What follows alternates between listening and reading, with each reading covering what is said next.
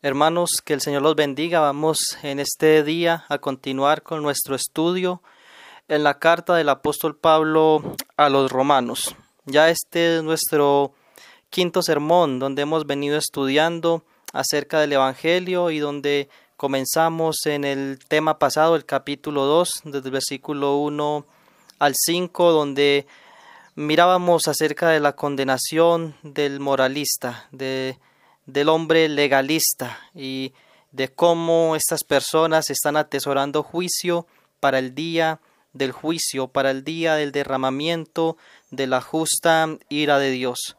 En el día de hoy, con la ayuda del Señor, nos corresponde el texto en el capítulo 2, desde el versículo 6 hasta el versículo 11 pero vamos a dar lectura desde el versículo 5 para entrar un poco más en lo que Pablo viene enseñándole a los romanos. Dice la palabra del Señor en el versículo 5 del capítulo 2. Pero por tu dureza y por tu corazón no arrepentido, atesoras para ti mismo ira para el día de la ira y de la revelación del justo juicio de Dios el cual pagará a cada uno conforme a sus obras.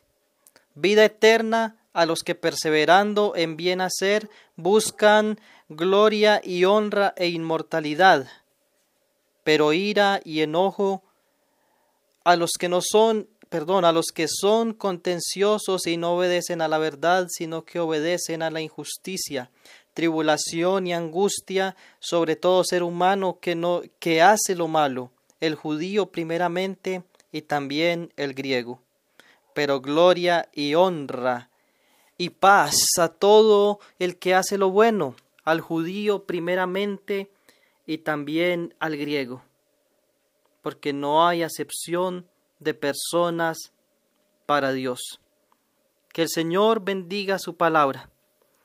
Entramos en este día en un tema que es de vital importancia en nuestra vida como creyentes, pero que también es un tema que es de vital importancia para todas aquellas personas que no han entregado sus vidas a Cristo, que los denominaremos en este tema, en esta predicación, como hombres impíos o hombres incrédulos. El tema de hoy es juzgados por obras. El creyente será juzgado en el tribunal de Cristo por las obras, pero también los incrédulos serán juzgados en el juicio del gran trono blanco de acuerdo a sus obras. Dice la palabra del Señor en Hebreos capítulo 9, versículo 27. Y de la manera que está establecido para todos los hombres, que mueran una sola vez y después de esto el juicio. Ya está establecido por Dios de que los hombres morirán una sola vez. Se está refiriendo claramente a una muerte física. Hay muchas películas de ciencia ficción donde hay superhéroes inmortales, donde en otras hay personas que, que tienen varias vidas, algo así como juegos eh, de Nintendo donde eh, no se preocupaba uno por perder la vida porque eh, podía ganar muchas vidas, pero no es así en la realidad. En la realidad, según Hebreos 9:27, dice que está establecido, ya está ordenado por Dios, ya está establecido por la soberanía, por la autoridad que Dios tiene, que los hombres morirán una vez y dice que después de esto viene el juicio. Podríamos mencionar muchos textos que en realidad los mencionaremos a continuación acerca del juicio de Dios.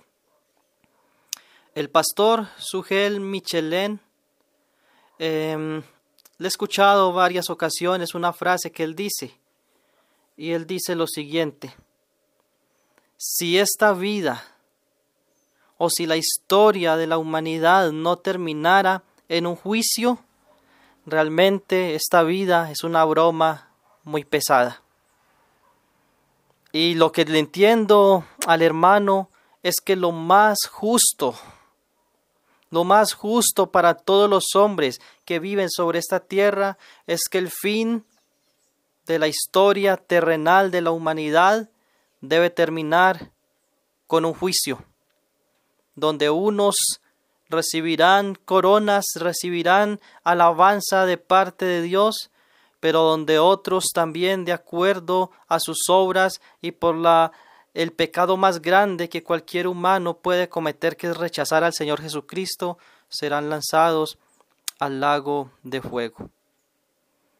En la palabra de Dios vemos claramente que la salvación no es por obras, sino que la salvación es por fe. Y sí, mi querido hermano, somos salvos por fe, por fe sola. Pero también las escrituras nos enseñan que seremos juzgados por las obras.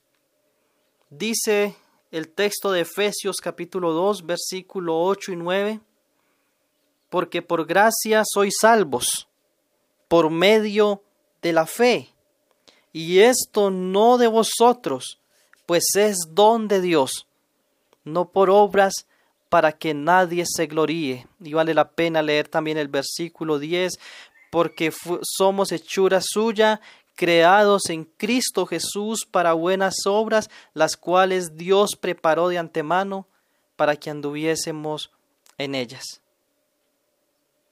Salvos por gracia, pero juzgados por obras. Es el tema que Pablo comienza a desarrollar a partir de estos versículos en el texto de Romanos capítulo 2. ¿Cuál es el carácter del juicio? Bueno, vamos a mirar algunos pasajes.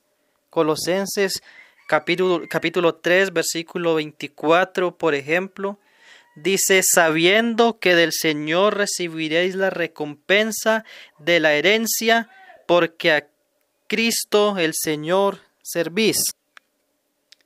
Este texto de Colosenses nos está hablando una recompensa que recibiremos de parte del Señor Jesucristo dice que del Señor recibiremos la recompensa. En el versículo 6 de nuestro texto de Romanos capítulo 2 dice que el cual pagará a cada uno conforme a sus obras. Y para los creyentes, que es el primer punto en el cual me voy a enfocar, el juicio del creyente, dice que recibiremos recompensa de la herencia. También otro pasaje que es muy conocido respecto a esto es segunda de Corintios capítulo 5 y versículo 10. Porque es necesario que todos nosotros comparezcamos ante el tribunal de Cristo, para que cada uno reciba según lo que haya hecho mientras estaba en el cuerpo, sea bueno o sea malo todos nosotros, está hablando a creyentes, dice que todos nosotros compareceremos ante el tribunal de Cristo. Otro texto, Romanos capítulo 14, versículo 10. Pero tú, ¿por qué juzgas a tu hermano? O tú también, ¿por qué menosprecias a tu hermano? Porque todos compareceremos ante el tribunal de Cristo, porque escrito está, vivo yo, dice el Señor, que ante mí se doblará toda rodilla y toda lengua confesará a Dios. Versículo 12, de manera que cada uno de nosotros dará cuenta a Dios por sí.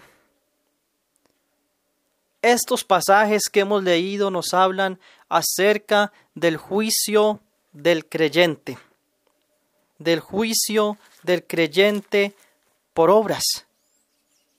Ahora vamos a mirar en qué consiste este juicio. Dice la palabra del Señor que nosotros recibiremos coronas. Y ahorita al final hablaremos un poco de esto. Esas coronas o esa recompensa o ese galardón como aparece en otros lugares es lo que recibiremos de acuerdo a las obras que nosotros hayamos hecho aquí en la tierra. Debo aclarar que de ninguna manera, que en ningún momento las escrituras nos dicen que nosotros somos salvos por obras. Al contrario, como lo leímos en Efesios capítulo 2 versículo 8, dice que somos salvos por la gracia de Dios. Y hay otros pasajes que nos dicen como Tito 3.5 y otros que nos dicen que es solamente por la gracia del Señor que nosotros somos salvos. Pero nuestras obras serán juzgadas delante del Señor y nuestras obras,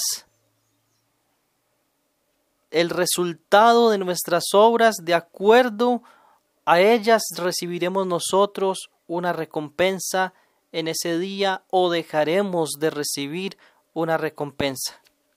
El apóstol Pablo en segunda a Timoteo capítulo 4 versículo 8 dice por lo demás me está guardada la corona de justicia la cual me dará el Señor juez justo en aquel día, y no solo a mí, sino también a todos los que aman su venida. Primera Timoteo capítulo 4 versículo 1 en adelante dice, Así pues tengamos los hombres por servidores de Cristo y administradores de los misterios de Dios. Ahora bien, se requiere que los administradores, que cada uno sea hallado fiel. Yo en muy poco tengo el ser temo o perdón, yo en muy poco tengo el ser juzgado por vosotros o por tribunal humano, y ni aun yo mismo me juzgo, porque aunque de nada tengo mala conciencia, no por eso soy justificado, pero el que me juzga es el Señor. Así que no juzguéis nada antes de tiempo, hasta que venga el Señor, el cual aclarará también lo oculto de las tinieblas y manifestará las intenciones de los corazones, y entonces cada uno recibirá su alabanza de Dios. Cada uno recibirá su alabanza de Dios. A Timoteo Pablo le dice que le está guardada la corona de justicia. Aquí Pablo dice que cada uno recibirá su alabanza de Dios.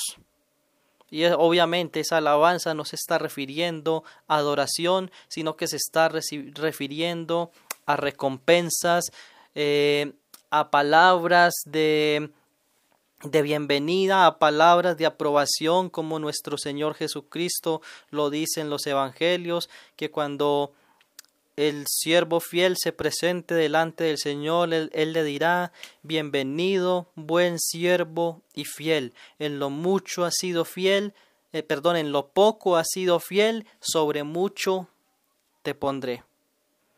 Entonces claramente vemos que este juicio no es para determinar si una persona se va a ir para el cielo o se va a ir para el infierno, sino que el juicio como lo dije, es el juicio del creyente. Este juicio será para recompensa, para recibir recompensa o para pérdida de recompensa, para recibir coronas o para pérdida de coronas, como lo dice Primera de Corintios capítulo 3, versículo 11. Porque nadie puede poner otro fundamento que el que está puesto, el cual es Jesucristo. Y si sobre este fundamento alguno edificare oro, plata, piedras preciosas, madera, heno, hojarasca, la obra de cada uno se hará manifiesta, porque el día la declarará, pues por el fuego será revelada, y la obra de cada uno, cualquiera que sea, el fuego la probará. Si permaneciere la obra de alguno que sobreedificó, recibirá recompensa. Si la obra de alguno se quemare, él sufrirá pérdida, si bien mismo será salvo, aunque como aunque así como por fuego dice la palabra del Señor. Repito y aclaro que este juicio, el juicio del creyente, el cual es por obras, o en el cual más bien se juzgarán las obras, no es para determinar si será salvo o no será salvo esta persona, sino que es para determinar si recibirá recompensas, si recibirá coronas, galardones o no las recibirá, como lo comprobamos en los textos que hemos leído. Dice Apocalipsis capítulo 5 que recibiremos coronas, pero que esas coronas las llevaremos a los pies de nuestro gran Dios y Señor Jesucristo. Por eso debemos esforzarnos. Por eso debemos dedicar nuestras fuerzas, nuestras vidas, nuestro intelecto, todo de nosotros para agradar al Señor para obedecer su palabra, para vivir en santidad, no para llegar a alcanzar o para llegar a ganarnos una salvación que ya Cristo ganó por nosotros, que ya Cristo nos dio a nosotros, sino para alcanzar esas recompensas, esas coronas, esas palabras de aprobación, las cuales llevaremos a nuestro Señor Jesucristo y diremos que solo a Él y solo para Él es toda la gloria porque Él lo hizo todo, Él lo completó todo. Nosotros solo tuvimos que recibir ese regalo por gracia, ese regalo de salvación que no merecíamos por la gracia del Señor, el cual pagará a cada uno conforme a sus obras. Esto nos habla también de que es un juicio personal, dice que es un juicio a cada uno. Yo no seré juzgado por las obras de mi hermano, yo no seré juzgado por las obras de mis padres, por las obras de mis amigos, por las obras de, de ninguna persona. Yo seré juzgado por mis obras. Yo seré responsable ante el tribunal de Cristo por mí, y usted, mi hermano, será responsable solamente por usted. Dice un pasaje en Ezequiel que no morirá el Padre por, el Hijo, ni el Hijo por el Padre, sino que el alma que pecare, esa morirá. Aunque cuando hablamos del juicio del creyente, no estamos hablando de que es un alma que va a morir.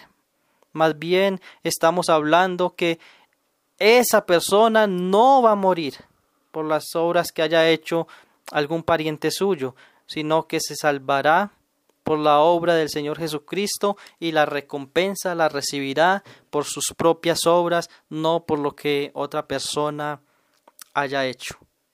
Cada uno, dice el texto, cada uno recibirá. Cada uno, perdón, el cual pagará a cada uno conforme a sus obras. Saltamos al versículo 7, donde dice, vida eterna a los que perseverando en bien hacer buscan gloria y honra e inmortalidad. Versículo 10. Pero gloria y honra y paz a todo el que hace lo bueno, al judío primeramente y también al griego.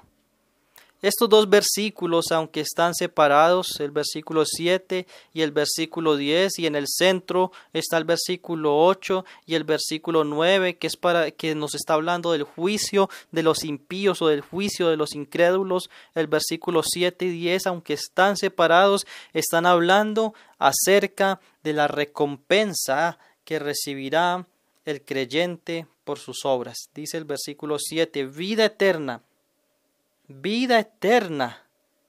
Y en el versículo 10, gloria y honra y paz. Vida eterna, gloria, honra y paz. Eso es lo que nosotros recibiremos cuando nos presentemos delante de Dios, si es que hemos entregado nuestras vidas en arrepentimiento al Señor Jesucristo. Dice que en primer lugar nosotros recibiremos vida eterna. Esa vida eterna ninguno la recibiremos porque la merezcamos. No la recibiremos por buenas obras. La recibiremos por una obra perfecta, por las buenas obras que son santas y perfectas que nuestro Señor Jesucristo hizo en esta tierra y que la selló y la confirmó en la cruz del Calvario. Por esa obra, si es que nosotros recibiremos vida eterna. Ahora dice que recibiremos también honra, que recibiremos gloria cuando recibamos esas recompensas seremos honrados.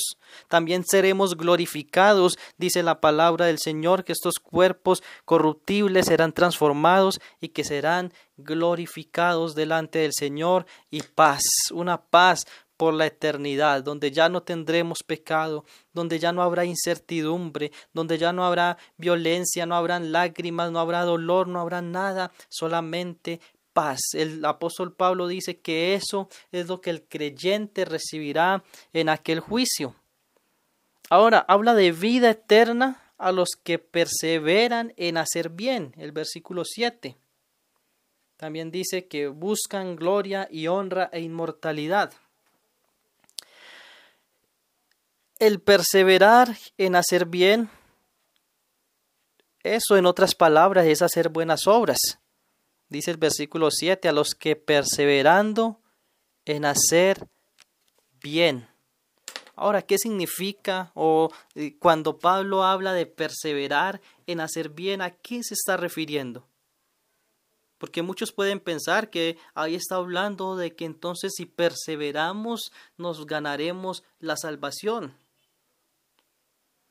El perseverar en hacer bien.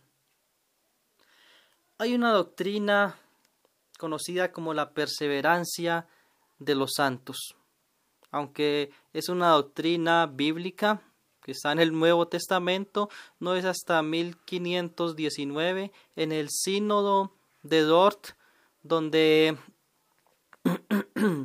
donde en este sínodo em, la conclusión son cinco puntos conocidos como los cinco puntos calvinistas, mm, que son elección incondicional, expiación limitada, gracia irresistible, depravación total y la perseverancia de los santos. Este texto habla de perseverar en bien hacer. La palabra perseverar es una palabra que en el griego es jupo, mone, que significa resistencia, aguante, alegre, constancia, quedar o permanecer. La perseverancia de los santos o la permanencia de los santos, la constancia de los santos, no consiste en ganarse la salvación por medio de esa perseverancia, constancia o buenas obras que esa persona puede hacer, sino que nos está diciendo, en otras palabras, que la persona que persevera es porque ha sido una persona que ha nacido de nuevo. En otras palabras, la evidencia de que ha nacido de nuevo, de que es un hijo de Dios, es que persevera, es que permanece. Y eso es lo que Pablo está diciendo en el texto. Si usted, mi querido hermano, si usted persevera en hacer el bien, si usted persevera en buscar gloria, si usted persevera en buscar honra e inmortalidad, y esa gloria, esa honra, ya sabemos que debe ser y será para el Señor Jesucristo. Si usted permanece, hermano, eso es una evidencia de que usted ha nacido de nuevo. Esas obras evidencian, como miraremos en un momento, de que usted es un hijo de Dios y que el juicio en el cual usted se presentará delante de Dios o el tribunal en el cual usted se presentará no será para condenación, sino que será para salvación, para recibir recompensa, para recibir gloria, para recibir inmortalidad, para recibir honra, pero usted dedicará todo a los pies del Señor Jesucristo. Por eso Santiago capítulo 2 versículo 14 dice que no puede haber fe si no hay obras. La fe sin obras es muerta, dice Santiago. La tesis de Santiago es que si soy un hijo de Dios, eso debe evidenciarse, eso debe manifestarse por medio de mi perseverancia, por medio de mi permanencia por medio de mis buenas obras. No es una contradicción a la justificación por la fe sola, de lo cual hablaremos cuando estemos en el capítulo 4. Al contrario, es un complemento de que somos justificados solo por fe, pero que la evidencia de esa justificación se manifiesta por medio de las obras sigue diciendo el texto, buscan gloria y honra e inmortalidad. La palabra buscan en el griego es la palabra seteo, que se, se traduce como preocupar, como requerir, como procurar y aquí se traduce como buscar. Sabemos por las escrituras que el hombre no puede buscar a Dios por sí mismo. El hombre no puede por sí mismo buscar a Dios. Más bien, el hecho de que lo haga es evidencia que fue encontrado por él. El hecho de que usted busque a Dios el hecho de que estemos buscando a Dios es evidencia de que Él nos buscó a nosotros primero y que fuimos encontrados por Él. No podemos buscar nada bueno por nuestra propia cuenta, nuestra naturaleza caída. Si dependiera de nosotros, siempre buscaríamos el mal, siempre perseveraríamos en el mal, siempre haríamos malas obras, como miraremos a continuación, que es la evidencia de que el impío es impío por sus malas obras. Dice que buscan gloria, honra e inmortalidad. Esa es la evidencia. Esa es la evidencia de que usted es un hijo de Dios o de que no lo es en el otro caso. Romanos capítulo 8 versículo 21 dice la palabra de Dios porque también la creación misma será libertada de la esclavitud. Versículo 21. De corrupción a la libertad gloriosa de los hijos de Dios. Versículo 30.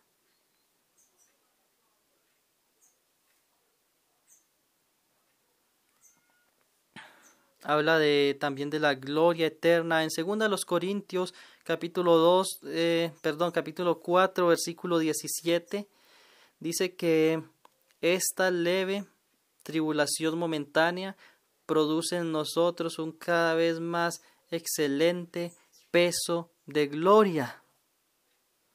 Porque el creyente busca eso busca esa gloria venidera busca esa honra ese galardón. Y si eso lo hace, no es para ganarse esa salvación, sino como evidencia de que tiene esa salvación. Busca honra, honor, alabanza, recompensa, coronas de parte de Dios y también inmortalidad. Espera su venida y la ama. Dice Pablo, la cual me dará el juez justo a mí en aquel día y no solo a mí, sino también a todos aquellos que aman su venida. Segunda Timoteo capítulo 4, versículo 8. El texto sigue hablando ahora a los incrédulos, a los impíos en el versículo 8 y 9. Pero ira y enojo a los que son contenciosos y no obedecen a la verdad, sino que obedecen a la injusticia, tribulación y angustia sobre todo ser humano que hace lo malo, el judío primeramente y también al griego. Ahora hay un juicio Ahora miraremos que hay un juicio también para los incrédulos, para aquellos impíos que dice el texto que son contenciosos, que tienen un corazón egocéntrico, que no obedece la verdad, que no obedece la palabra, sino que persevera en hacer lo malo, como dice Génesis capítulo 6, que el intento del corazón es solamente hacer el mal, es, tiende a hacer el mal solamente. Romanos capítulo 8, versículo 7.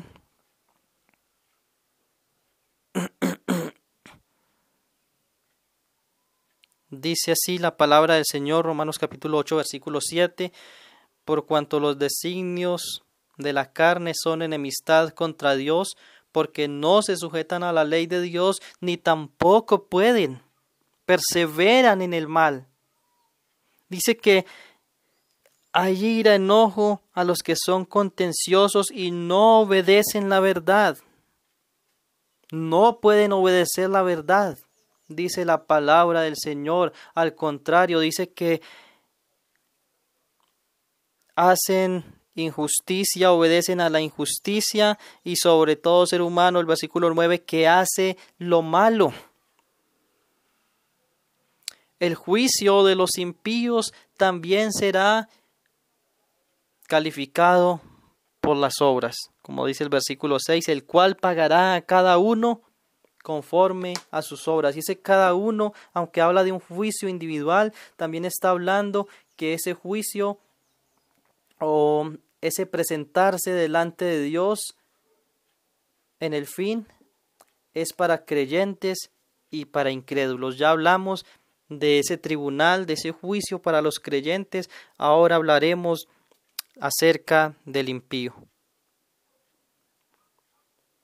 Y voy a leer dos textos, en primer lugar, que nos describen este juicio. Apocalipsis capítulo 20, versículo 11 hasta el 15 dice la palabra de Dios. Y vi un gran trono blanco, y al que estaba sentado en él, de delante del cual huyeron la tierra y el cielo, y ningún lugar se encontró para ellos. Y vi a los muertos grandes y pequeños de pie ante Dios, y los libros fueron abiertos, y otro libro fue abierto, el cual es el libro de la vida. Y fueron juzgados los muertos por las cosas que estaban escritas en los libros según sus obras.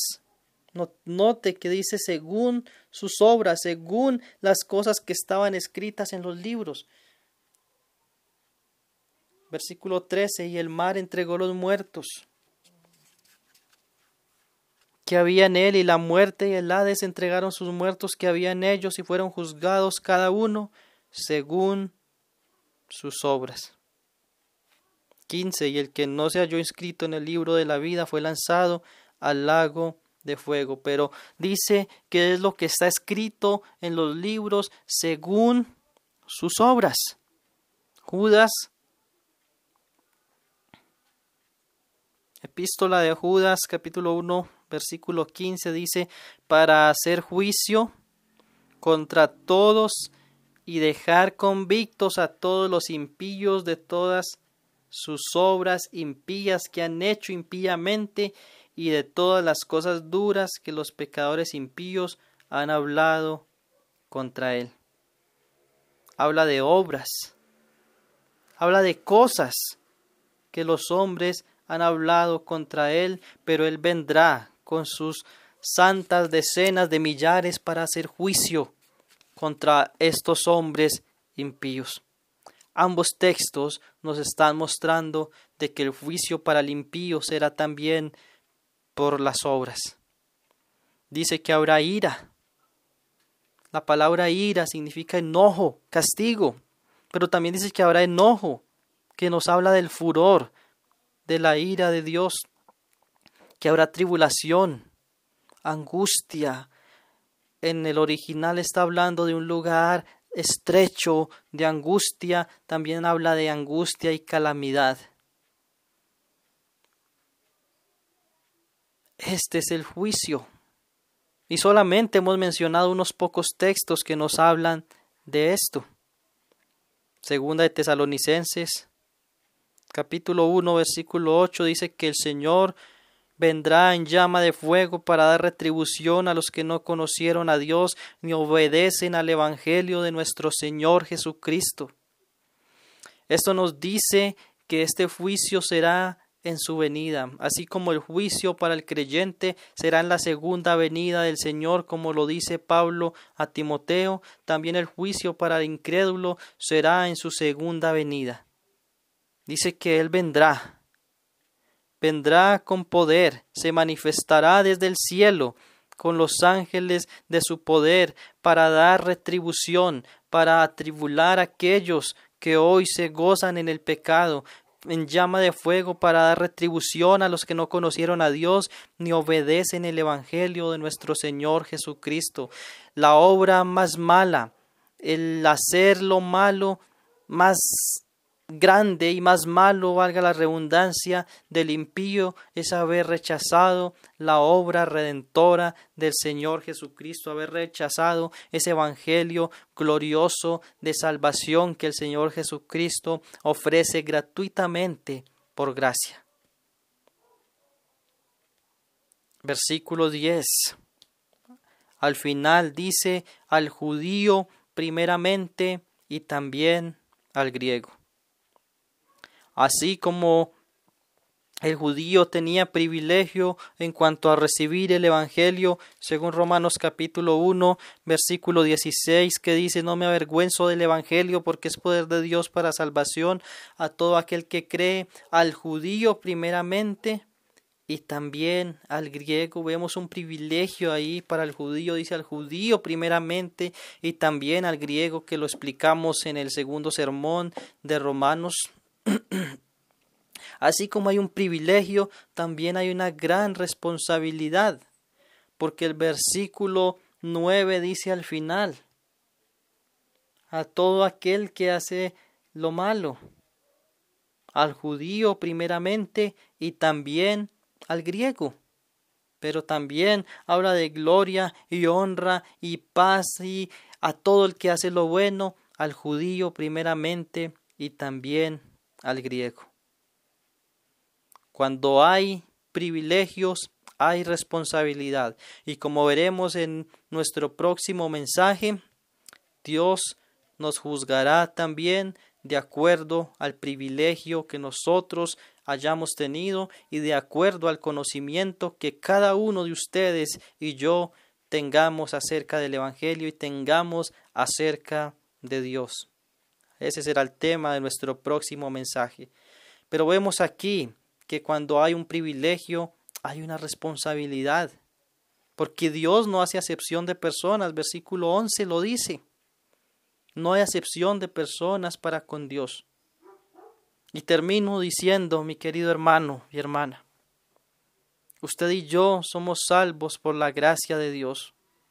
Somos justificados por fe solamente no por obras, de lo contrario tendríamos razones para gloriarnos.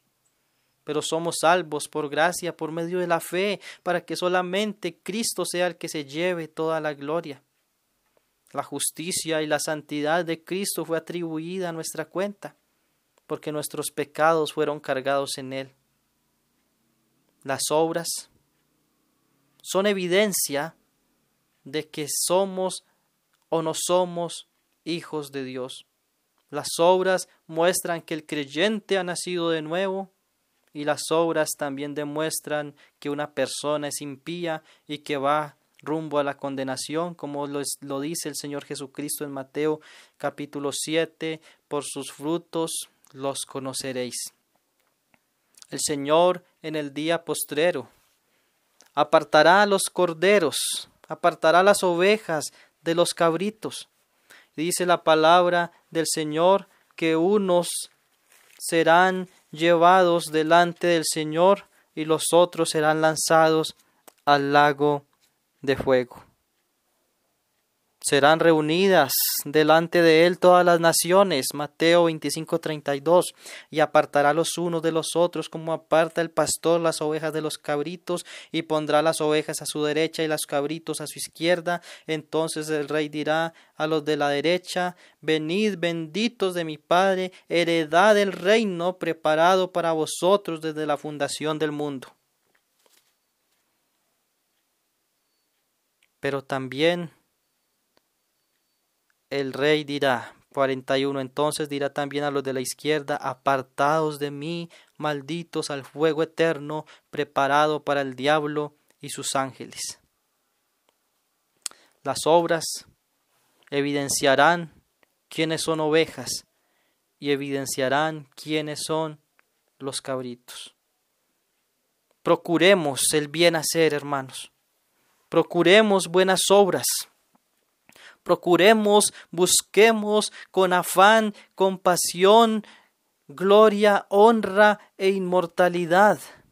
Procuremos esa gloria eterna, procuremos ese honor, esa alabanza que recibiremos de parte de Dios. Amemos su venida, esperemos su venida, procuremos, hagamos tesoro en el cielo, ganemos coronas para Cristo. Recuerden que solo tenemos una vida que en la eternidad ya no podremos ganar esa recompensa. Solo tenemos una vida, solo tenemos esta oportunidad para ganar coronas, para tener algo para darle a nuestro Señor Jesucristo cuando nos presentemos delante de Él, para que Él se lleve toda la gloria. Espero que este mensaje te haya puesto a meditar. En primer lugar, que todos compareceremos ante el tribunal de Cristo. En segundo lugar, que nuestras obras serán juzgadas. En tercer lugar, que las obras en este momento en tu vida estarán evidenciando si tú eres o no eres un hijo de Dios. Que Dios los bendiga y que el Señor siga bendiciendo su palabra.